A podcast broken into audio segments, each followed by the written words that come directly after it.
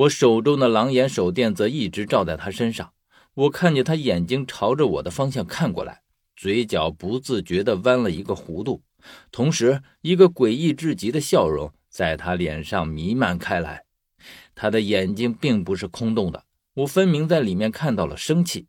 于是我暗呼一声：“活尸！”因为死人不可能有这样的眼神，更不可能有这样的表情变化。我唯一见过的会有这样变化的死人，只有活尸。在意识到他是活尸之后，我已经预想到了接下来可能会发生的事儿。果真，才不出两秒，我就看到他的身体突然抽搐起来。接下来，只见他的手猛地抓住他的脸庞，他整个人发出痛苦的低吼。原本被冰雪冰冻的完好无缺的身体，突然开始溃烂，而且马上就变成了腐烂。凡是有了印章的活尸，就会在起尸之后彻底的腐烂掉，最后只剩下一具白骨。这是我在玄鸟墓里总结出来的一个不变的规律。所以，当我看见他尸体在腐烂，我似乎已经想到了什么。我握紧了手中的奖的玉章。并且看着他有些失神。活尸腐烂之后所散发出来的腐臭是极其剧烈的，而且自从我闻过一次这样的味道之后，就再也无法忘记。所以，当再次闻到这熟悉的味道时，我意识到我所要探索的谜团现在还完完整整的是一个谜团。我从来都没有得到过答案，从来都没有。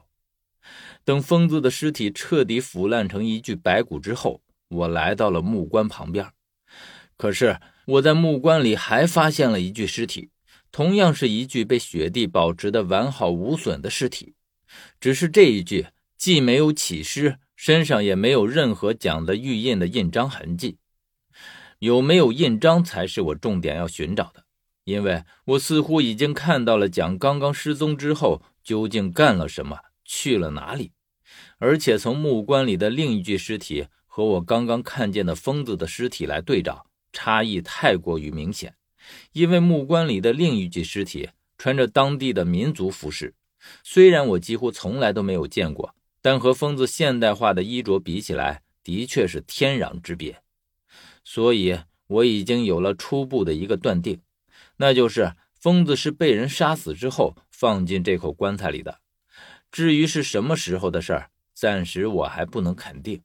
而刚刚讲消失，其实就是为了来毁掉这具尸体，因为他怕我看见棺材里的尸体，怕我知道他并不是疯子的这个事实，所以为了验证我的猜测，我在雪地里再次挖出了一口木棺，并且亲自打开检查里面的尸体。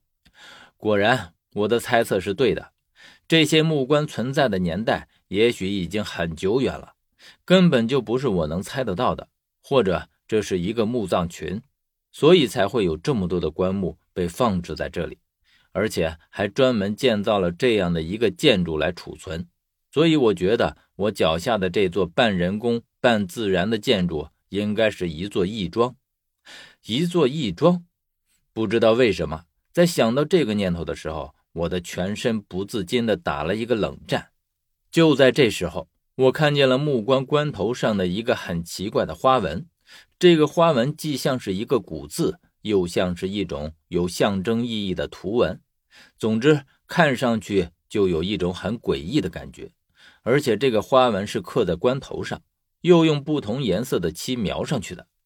当然，我只是留意到了这样的一个奇特花纹，或许它本身并没有什么含义，只是一种风俗罢了。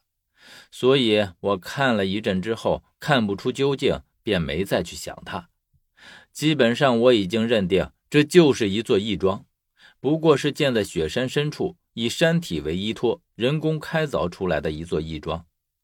我于是走到山崖边上，看了看这里的地形，发现这里四面都被巨大的雪山遮蔽着，就像一个火山口一样，不禁让我想到了薛同我说的那句话。在太阳照不到的地方，难道他说的要我找的地方就是这里？只是想到这里，我依旧还有不明白的地方，那就是既然这些都是蒋已经计划好的，那么另一排脚印又是怎么回事呢？